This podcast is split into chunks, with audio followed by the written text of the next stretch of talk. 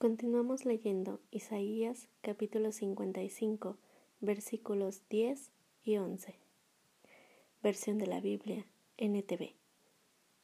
La lluvia y la nieve descienden de los cielos y quedan en el suelo para regar la tierra. Hacen crecer el grano y producen semillas para el agricultor y pan para el hambriento.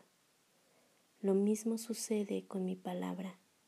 La envío y siempre produce fruto.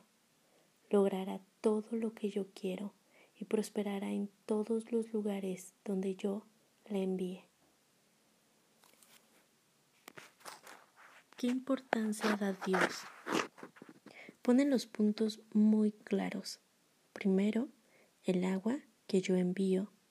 Esta riega el suelo en donde crece el grano, produce semillas que puedes hacer pan para que aquellos que tengan hambre coman.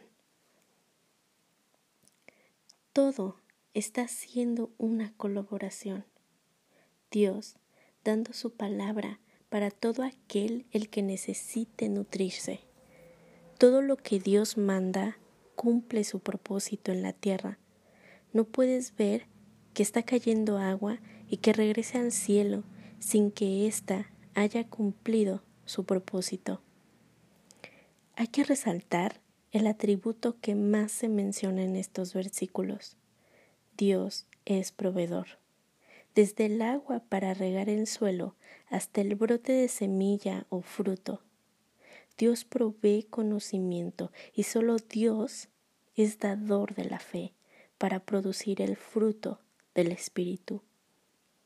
Dios no solo da y ofrece la palabra, sino que hace que prospere en donde Él la dirija.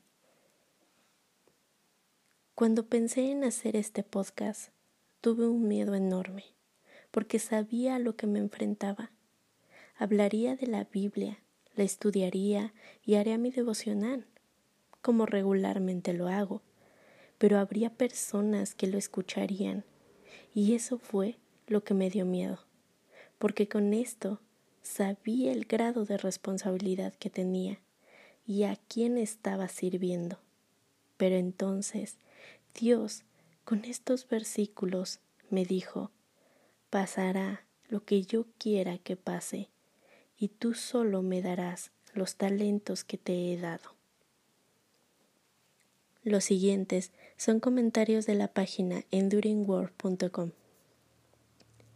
La palabra del Señor tiene poder y nunca falla en cumplir su propósito.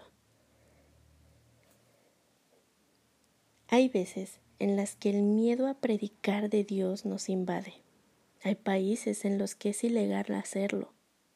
O el miedo a la burla o al rechazo nos gana.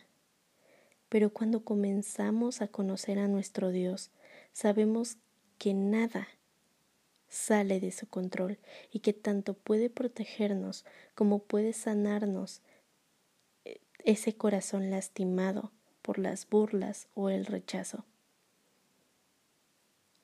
Simplemente hay que preguntarnos, si se incendiara nuestro hogar y alguien viniera, apagaría el fuego, sanara nuestras heridas, limpiara y pusiera todo en orden y nos llenara de amor y seguridad, ¿a quién no le gustaría escuchar ese mensaje?